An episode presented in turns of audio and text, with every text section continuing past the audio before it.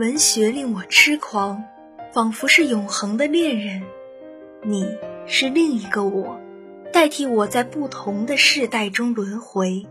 你是宋朝时的我，唐朝的我，甚至是更早的楚辞时代的我。你于寒夜大雪中与知己煮酒高歌过，你于春园灿灿中折一枝带泪的牡丹，拆桐蒲远赠伊人。你在野渡的雾夜里。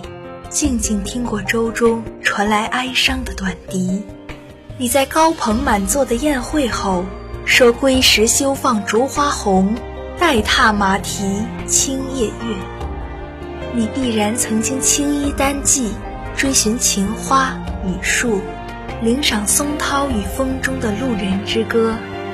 杨柳堤岸，像一团绿雾，你系马，独自躺在绿荫上。你在珊瑚高崖中放纵，在诗歌中放纵，你揽臂欲拥一切世间之美入怀，你把诗情系在绽放的梅树上，要在绝美的风华中死去。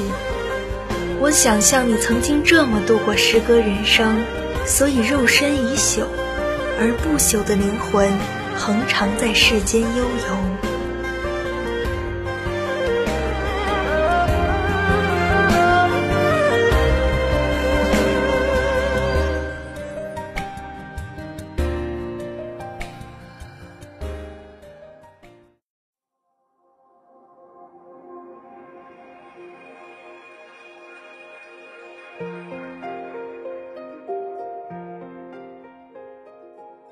欢迎收听今天的文学心情室，我是主播李旭佳，我是主播张艺木。人类不动一丝一毫，已是惊鸿之美；清风明月，山水之间，此为天造；而纸扇瑶琴，诗词歌赋，此为人造，却有巧夺天工之美。人们常说。苏州园林是最含蓄内敛的人造之美，它从不大开大合，也不显山露水，却无时无刻不流露出中国匠人的智慧。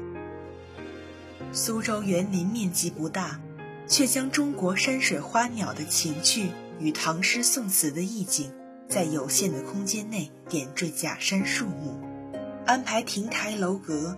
给人以麻雀虽小，五脏俱全之感。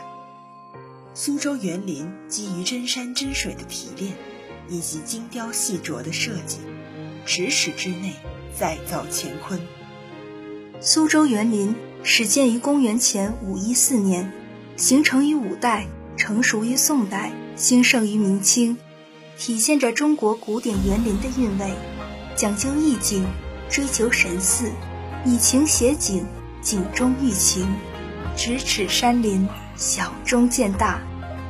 拙政园是江南最大的一处古典园林，代表了江南私家园林的最高成就，在中国造园史上具有举足轻重的地位。其特点在于因地制宜，疏朗典雅，庭院错落，曲折变化，亭台楼榭，游廊小径。蜿蜒其间，内外空间相互渗透流通，涓涓细流脚下而过，倒映出园中景物，虚实交错，使游人从有限的真实世界进入到无限的梦幻空间。从古至今，建筑存在的意义不仅在于观赏，文人往往通过建筑载体传承中国古典文学精神和文学意境。在晚明时期，著名造园艺术家继承在《原野》中描写过这样一种文人生活的风雅：看竹溪湾，观鱼濠上，南轩既傲，北有虚阴。这样雅致的场景，便在苏州园林得以展现。在留园的中央有一座亭子，亭子的牌匾上写着两个字：豪仆。好朴二字出于庄子，庄子的好友惠施在濠水边观鱼，庄子说鱼儿游得很开心，惠施道：“子非鱼，安知鱼之乐？”庄子回道：“子非我，安知我不知鱼之乐？而在《世说新语》中也有这样的记载：会心处，不必再远，毅然林木，便自有豪仆间享也。鸟兽禽鱼，自来亲人。作者通过这段文字向我们传达这样一个道理：我们不必费尽心力去寻求美景，最美的风光就在我们身边。只要有这种豪朴之思，就会发现身边的悠然惬意之处。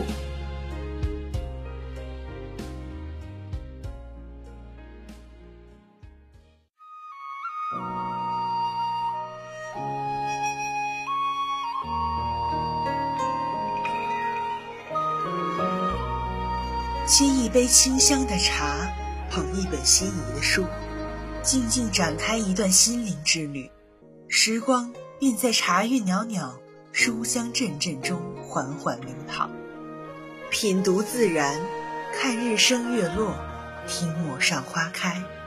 身体到达不了的地方，心灵可以轻松到达。不必曲折的路程，指尖轻轻翻动处。便纵览千山万水，阅遍人间景致。看一看极地千年不化的雪，观一观赤道四季不息的雨，闻一闻梨花沁人心脾的甜，嗅一嗅瓜果成熟诱人的香。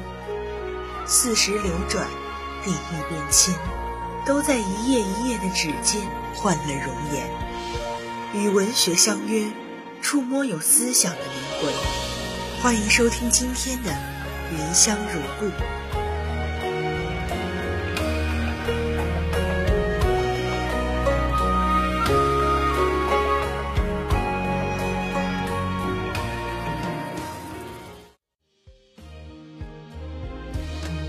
《人间失格》是由日本小说家太宰治创作的中篇小说，即丧失为人的资格，由序。第一手札、第二手札、第三手札后记共五个部分构成，其中序和后记以作者口吻叙说，三个手札则以主人公叶藏的口吻叙述。